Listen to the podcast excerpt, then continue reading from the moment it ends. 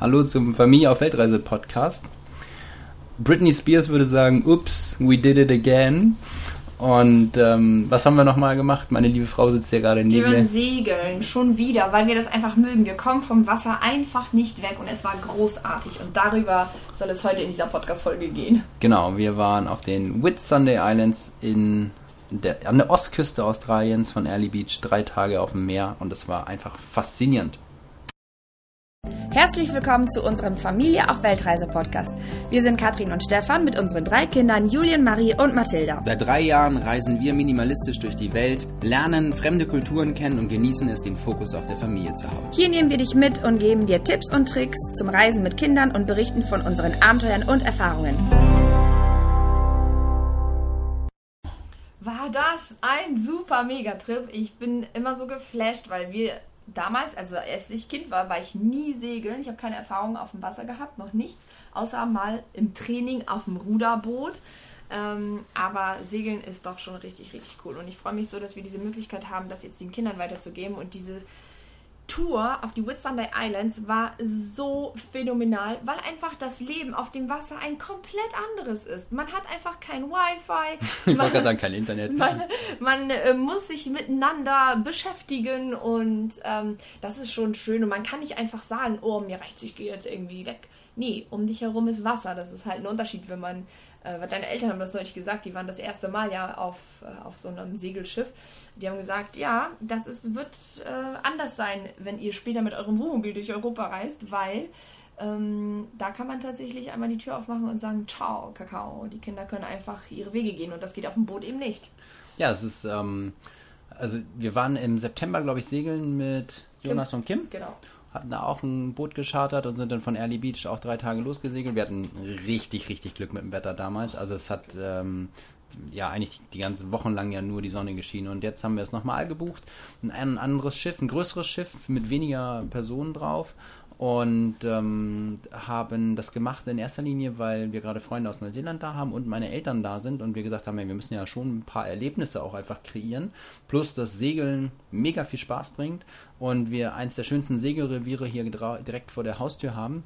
Und ähm, alleine die Schnorchelerlebnisse am Great Barrier Reef, die wir, ähm, Schildkröten, die wir gesehen haben, einen der schönsten Strände. Was hast du gesagt? Zweitschönster Strand der Welt, der Whitehaven Beach? Ja, ja, ja. Das, das ist der zweitschönste Strand der Welt und der weißeste Strand der Welt. Der besteht nämlich zu äh, 99% aus Silizium. Ja, aus Quarzsand, ne? Aus Silizium, ja. Quarzsand. Genau, und das ist ähm, so rein, dass man, also der Skipper hat uns erzählt, dass man damit die Haare waschen kann, dass man damit tatsächlich sein Gesicht ein bisschen peelen kann und man darf sich auch nichts mitnehmen. Das ist also alles Nationalparkgelände. Da gibt es auch keine, auf dieser Inselgruppe, die Whitsunday Islands sind ja mehrere Inseln, da sind auch keine, da wohnen keine Menschen. Also es gibt tatsächlich eine Insel, wo ein Resort drauf ist. Ne? Zwei, glaube ich, ne? Oder Ja. zwei.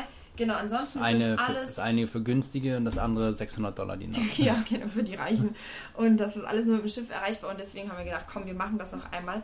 Und Das war auch in erster Linie um, also man stellt sich mal vor, meine Eltern kommen für drei Monate hierher und alles, was sie mitbekommen von Australien, ist, dass sie dem beim Nachbarn im Garten den Bambus fällen müssen, äh, Rasenmähen bei uns im Garten. Die Kinder zur Schule bringen, Kinder zur Schule bringen mal und, den und um mit, mit den Hunden an den Strand zu gehen. Das wäre ja schon ein bisschen langweilig, wenn direkt eben vor der Haustür solche Möglichkeiten sind. Und wir sind ein bisschen limitiert mit den Hunden, dass wir nicht zu lange wegbleiben können. Genau. Aber jetzt haben wir die Nachbarn gefragt, dass sie die Tiere hier versorgen. Und das war, also es hat, muss man mal sagen, ne, vier Tage vorher nur geregnet. Aber wir haben, ich habe schon so richtig gedacht, das kann nicht angehen. Und ich bin eigentlich so seit den letzten drei Jahren, dass ich nicht mehr auf den Wetterbericht gucke, weil ich ihn eh nicht ändern kann. Und ähm, ja, nun haben wir aber dann doch, also nicht ich, sondern mein Papa auf den Wetterbericht geguckt und hat dann gesagt, oh, oh, sieht nicht gut aus. Und habe ich mich so richtig innerlich geärgert, so richtig innerlich. wir haben, wir haben, äh, also ich habe ja für die ganze Familie gepackt und ich habe mehrere Gesellschaftsspiele mitgenommen, weil ich dachte, dass wir viel in den Kabinen sein werden. Aber nein, wenn die Familie Likes Ring und Tour ist, dann haben wir immer Glück. Das Wetter ist immer auf unserer Seite. wir das haben richtig Glück. Wir, wir sind aufs Boot gekommen, da hat es noch geregnet. Und dann. Und dann sind wir rausgefahren und wir sind nicht mal 500 Meter vom Land weg gewesen, war es trocken. Also wir reden jetzt nicht von strahlenden Sonnenschein, aber es war zumindest trocken und das war schon richtig gut. Und ich hatte auch ein bisschen Respekt davor, wenn so ein Wetter ist, dass die Wellen ja durchaus auch mal so zwei, drei Meter sein könnten. Und dann könnte man die Seekrankheit mal so ein bisschen äh, testen. Und, Aber aber, wir hatten, wir hatten echt richtig, richtig Glück mit dem Wetter. Und abends, also wir, wir haben dann frei geankert in der Bucht Abends hat es wieder geregnet mit Gewitter, aber richtig heftig. Wir mussten die Dachluken zumachen. Mhm. Das war so- Am so nächsten Morgen, eben, dass wir den Wetterbeteil noch abändern, dann kannst du gerne noch was dazu ergänzen. Ich wollte nur Am- sagen, wie schön das ja. aussieht, wenn es gewittert. Ja, ist toll. Wegen der. Blitze. Ja. Man guckt aus dem Bett gegen so einen kleinen Schlitz, ähm, was sich Fenster nennt, aber es ist wirklich ganz klein. Und dann sieht man über den Wolken die ganzen Blitze. Das sieht so romantisch aus. Also mein Papa hat das so beschrieben, wenn er sich zur einen Seite gedreht hat, ist er auf meine Mama gerollt. Wenn er sich auf die andere Seite gedreht hat, ist er mit dem Gesicht in den Ventilator gerollt. Und wenn er nach oben geguckt hat, hat er die Blitze gesehen. ja, es ist auch romantisch. Ja, es also. war trotzdem, es war richtig, richtig gut. Jedenfalls hatten wir nachts immer richtig Regen und Mhm. Gewitter. Und morgens sind wir wach geworden und es war trocken. Genau. Alle drei Tage. Und wir hatten ähm, ja dadurch auch echt Buchten, in denen wenig los war. Du willst jetzt einen Kurs? Und das Leben auf dem Boot sieht folgendermaßen aus. Der Skipper und der Host, das sind zwei Eheleute gewesen. Normalerweise sind das immer ja, irgendwelche Backpacker, die dann auf dem Schiff arbeiten. Also Leute, die sich schon mit Schiffen auskennen und segeln können.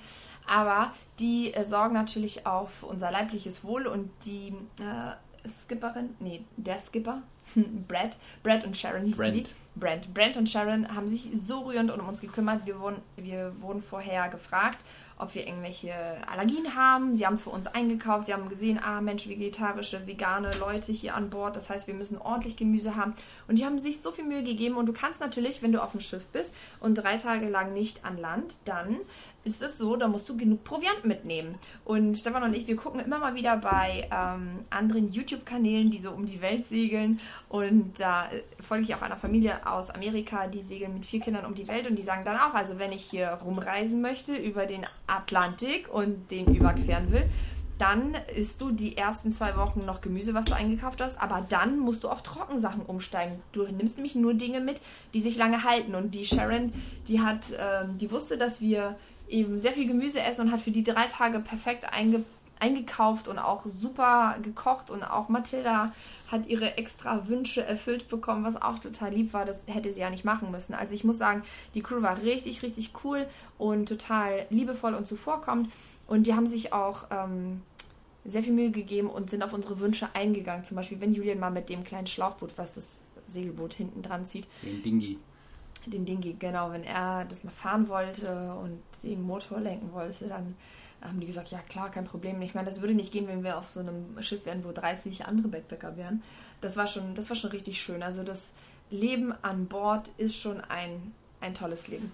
Und dann, Das, das Boot war ja auch faszinierend. Also mal überlegt, also das ist ähm, 50 Fuß lang gewesen. Das sind so knapp 15 Meter, ich glaube etwas unter 15 Meter. Ich bin ein bisschen schlecht im Umrechnen. Und ähm, wir hatten wirklich richtig viel Platz. Das war auch etwas moderner als das vom letzten Mal. Und es steht und fällt eben, wie Kathrin sagt, mit der Crew. Und die haben, also der Brand ist Marineingenieur und hat uns so viel erzählt zum Segeln. Er hat uns erzählt, wie das Unterwasserleben aussieht. Der wusste, also was die über die Tiere auch wissen. Und ähm, also es war einfach faszinierend von vorne bis hinten, dass man alles rund ums Wasser, ob es jetzt alles stimmt, weiß ich natürlich nicht, aber er hat es sehr kompetent rübergebracht. Und- hat einfach richtig Spaß gemacht, sich auszutauschen. Genau, und am ersten Tag haben wir erstmal nur gegessen und sind dann losgefahren, aber dann am nächsten Tag sind wir um 7 Uhr wach gewesen, haben gefrühstückt und waren schon um 10 Uhr am Spot, wo man schnorcheln konnte. Und es ist wirklich, also wer noch nie schnorcheln war, ich kann es euch wirklich ans Herz legen. Stefans Mama, die hat keine Schnorchelerfahrung, die war noch nie unter Wasser über einen längeren Zeitraum und konnte sich diese Welt noch nicht angucken. Und es ist Nee, ist, einfach. norm- ist auch normalerweise so, wenn sie ins Schwimmbad geht, ist in Ordnung. Aber wenn sie ins Meer geht und nicht sehen kann, was unter ihren Füßen ist, dann ist eigentlich eher schon Richtung Panik Genau, angesagt. dann haben wir aber, ja, wir haben sie schon überredet, muss man sagen. Papa ist nicht gegangen, aber Mama ist dann doch mit äh, Schnorchel, Maske und Taucherbrille ausgestattet ins Meer gesprungen mit uns. Wir mussten solche Blaumann-Anzüge tragen wegen der Jellyfische. Wenn jetzt keine Kinder zuhören, mein Vater hat gesagt, Man sieht so ein bisschen aus.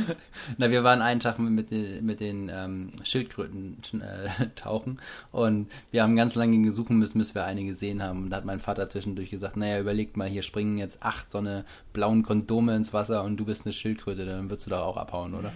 Aber ich will nur sagen, wenn man den Kopf unter Wasser macht das erste Mal und man sieht klar und deutlich, was eigentlich im Meer für ein Leben stattfindet, das ist, als ob du in eine andere Matrix eintaucht, über dir sind die Menschen, die Probleme, die Termine, die Hektik und dann tauchst du ein. Und also ich, manchmal will ich weinen vor Freude, wenn ich in diese Unterwasserwelt eintauche, weil das ist, als ob du auf einem anderen Planeten bist. Du hast dann einfach das Gefühl, du kannst, du bist ganz leise, du kannst dich mit dir selber unterhalten, deine Gedanken werden immer lauter und immer deutlicher. Du kannst diese Schönheit dieser Welt sehen, keine Hektik, keine Menschen, niemand, keine Schlangen, ähm, keine Termine. Es ist einfach so bezaubernd und dann auch noch diese Farben. Also es ist einfach atemberaubend. Und ich habe, glaube ich, äh, meinen Kopf, ja, ich glaube, alle 15 Minuten nur kurz mal angehoben, zu gucken, wo sind die anderen, alles klar, und dann wieder runter. Du kannst ja permanent atmen, du bewegst dich ja an der Oberfläche, an der Wasseroberfläche. Du bist ja nicht mit einer, ähm, mit einer äh, äh Flasche, Sauerstoffflasche, Sauerstoffflasche irgendwie. Ne? Genau, du bewegst dich ja immer nur an der Oberfläche, aber du musst nicht den Kopf hochnehmen und du kannst in dieser anderen Welt drinne sein. Das ist wie Meditation, das ist wie Therapie eigentlich für mich. Und wirklich. dann kommt dein Sohn, wir hatten an Bord so einen kleinen Unterwasserroboter. Ja. So ein, äh, wie kann man das mir meine Romantik zerstört.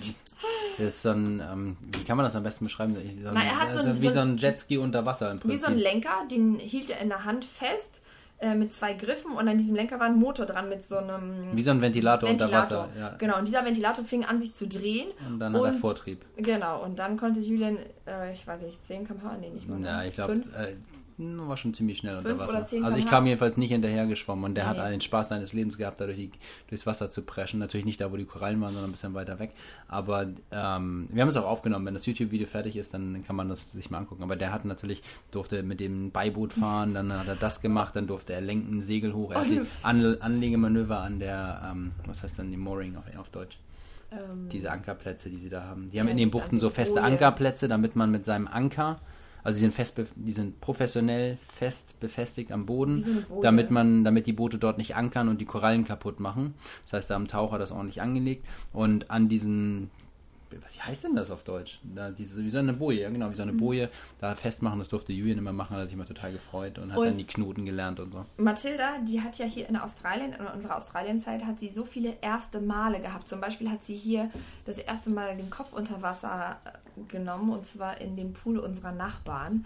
Und sie war auch das erste Mal alleine zu Hause. Sie hat ganz viele erste Male ge gehabt. Und jetzt wollte sie das erste Mal schnorcheln gehen. Und ich hätte es ihr so gewünscht, aber sie hat ihr, ihren Neoprenanzug angezogen, Doch, ihre Tauch sie, Warte mal ganz kurz, Stefan. Sie war, sie hatte ihre Taucherbrille auf, sie hatte den, den Schnorchel im Mund und dann ist sie, und man muss sagen, dass dieser Spot, wo wir standen, der war umgeben von Trilliarden Fischen. Also ungelogen. Ich glaube, sie, über, sie übertreibt nicht, wie gesagt, Trilliarden. Ich glaube, es war sogar noch einer mehr. Ja, nein, ich will nur damit sagen, also einige waren so du groß wie mein, zählen. einige waren so groß wie mein Unterarm, aber einige waren auch so groß wie Mathilda selbst. Also so, mhm. ein, so ein George, der da, wir haben ihn George genannt, ne? Ich der, weiß gar nicht, was die Ich weiß gar nicht, welche Art das ist, aber es ist so ein Riesenfisch, der ist so wie Mathilda, so ein pflanzenfressender, nee, grünblauer Frisch. Das war kein Pflanzenfresser. Ja, Menschen frisst, er auf jeden Fall nicht. Aber jedenfalls äh, ging Mathilda tatsächlich von diesem Schlauchboot ins Wasser, blickte dann nach unten unter Wasser, tauchte ab.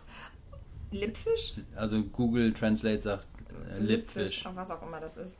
Ähm, und dann, aber das Problem ist, dann tauchte sie unter Wasser und dann war sie ungefähr so 50 Zentimeter von George entfernt, der so groß war wie sie und blickte direkt in, in diese Augen und dann hat sie so einen Schreck bekommen, dass sie sofort wieder zurück ins Boot wollte. Also so richtig viel hat sie nicht geschnorchelt, aber zumindest hatte sie dieses Erlebnis von dieser Unterwasserwelt. Und also sie war zwei, dreimal mit mir noch am, am Boot selber dann dran und hat geguckt und das war schon in Ordnung.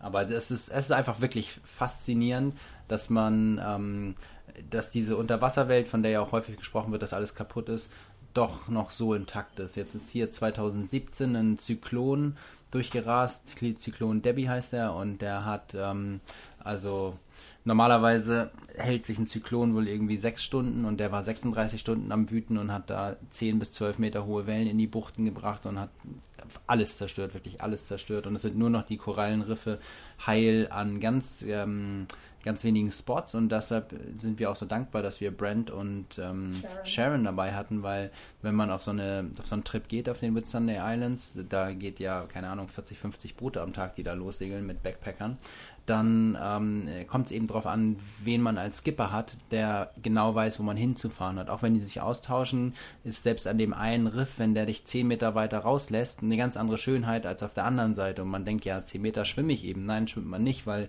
man eben auch Strömungen hat und das alles berücksichtigt werden muss. Und wir haben bei diesem Trip deutlich mehr gesehen und viel schönere Plätze als beim letzten Mal. Auch wenn das letzte Mal schon echt richtig gut war. Oh, jetzt gibt es ja gleich ein Gewitter bei uns. Wir müssen die Wäsche abhängen. Ja, müssen gleich die Wäsche abhängen. Und, The äh, real life. The real life. Und äh, das ist, ähm, also ist einfach faszinierend, wenn man einen richtigen Skipper hat mit ganz viel Ahnung, was der ähm, dieses Erlebnis vom Segeln nochmal noch mal verbessern kann. Und Und wir haben mit den Kindern äh, zuvor, also vor einer Woche habe ich mit den Kindern gesprochen, dass wir in unserem Leben so viele Erinnerungsmomente schaffen sollten. Und wer das Buch Das Café am Rande der Welt kennt, der weiß, was ein Museumszimmer vielleicht ist. Museumstag. Oder Museumstag. Und ja, nee, das ist schon ein Zimmer mit nicht Picasso-Gemälde, sondern mit, äh, mit deinen eigenen Bildern, mit aus deinem Leben, mit deinen Erinnerungen. Ja, und dann habe ich die Kinder mal gefragt, was möchtest du auf deinem Bild hängen haben? Und dann sagen die, ja, ich möchte eigentlich mit einem Segelboot nochmal durch die Gegend fahren und dann möchte ich nochmal dies machen und jedes machen. Und dann denken wir uns, alles klar, was ist machbar, was wollen alle gemeinsam und dann setzen wir um. Und ich kann das einfach nur jedem raten, in Erinnerungen zu investieren, weil sie das Leben einfach nochmal mehr bereichern.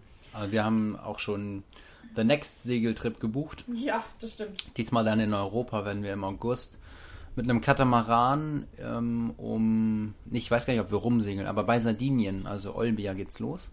Und das ist auch ein ganz gutes Angebot. Das ist ein junges Unternehmen, ich weiß gar nicht, wie heißen die? Limeways? Limewaves, ja. Limeways. Wir haben das in unserem Newsletter, steht das unten drin, wo wir da sind. Da kann man dann draufklicken, wenn wen es interessiert. Jedenfalls werden wir da noch mal eine Woche mit einem Katamaran noch segeln. Das war auch ein Wunsch der Kinder und hat sich dann noch so ergeben. Und da wird auch Jonas wieder dabei sein. Da freuen wir uns auch schon drauf. Also das Segelabenteuer bei uns geht weiter. Wir werden unsere Skills weiter auffrischen. Ich freue mich auch schon, muss ich auch sagen, riesig auf deine Freundin oder unsere gemeinsame Freundin, muss ich sagen, Janina, denn die hat ja, Ja. auch ein Segelboot. Ja. Wird wahrscheinlich noch ein bisschen kalt sein da jetzt in der Ostsee. Jetzt frage ich mich, ob das ein Gewitter ist oder ob hier Ja, das ist ein irgendwo. Gewitter, Stefan. Echt? Gott. Boah. Gut, wir müssen jetzt diese Podcast-Folge beenden, denn wir müssen unsere Wäsche von draußen wieder reinholen.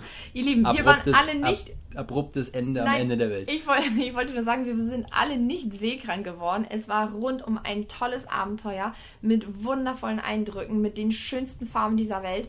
Und ich kann es wirklich jedem ans Herz legen, der hier an der Ostküste Australiens ist. Und jetzt wünsche ich Und euch wann, wann machst du das YouTube-Video?